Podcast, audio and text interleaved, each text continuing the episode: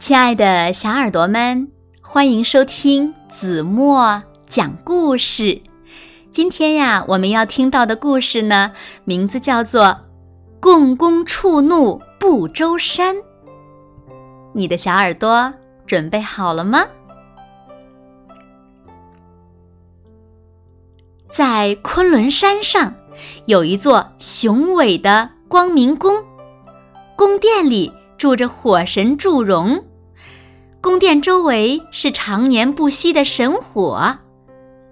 祝融教会人们取火、用火，大大改善了人们的生活条件，因此大家都非常感激祝融，纷纷设坛祭拜他。水神共工知道后，非常嫉妒地说：“水和火都对人们的生活。”有很大帮助，为什么大家这么尊敬火神，却不知道感激我这个水神？哼！我倒要让他们看看是火神厉害，还是我水神厉害。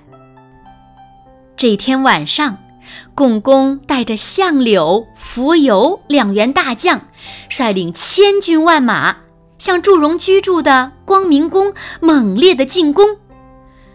共工所到之处一片汪洋，光明宫周围的神火也被浇灭了，天地间顿时变得一片漆黑。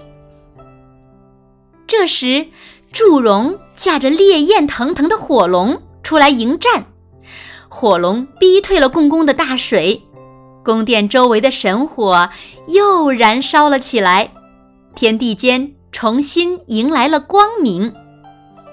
共工气得大手一挥，命令道：“相柳、蜉蝣，你们把三江五湖的水都给我吸上来。”相柳和蜉蝣依令行事，共工立刻施展法术，只见滔天巨浪从天而降，再一次浇灭了神火。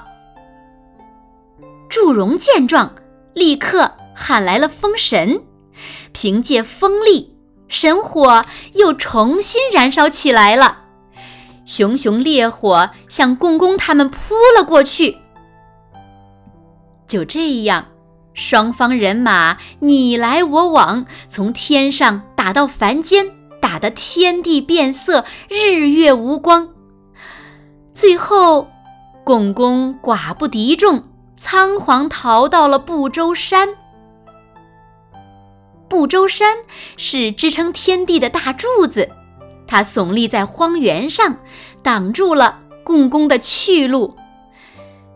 就在共工不知如何是好的时候，喊杀声越来越近：“冲啊，捉住共工！”眼看追兵就要来了，该怎么办呢？共工急得眼睛都红了，难道？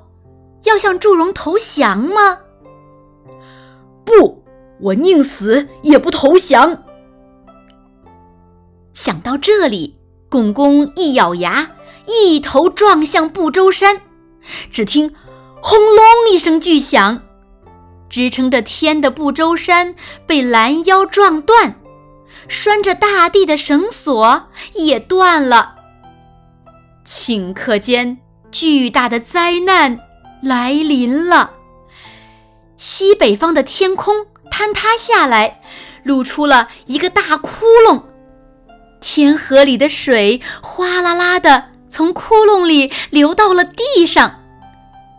东南方的地面也坍塌了，洪水从地底下奔涌而出，大地变成了一片汪洋。飞溅的石块把大地砸出了一个个大大小小的坑，乱石碰撞出的火花点燃了山林。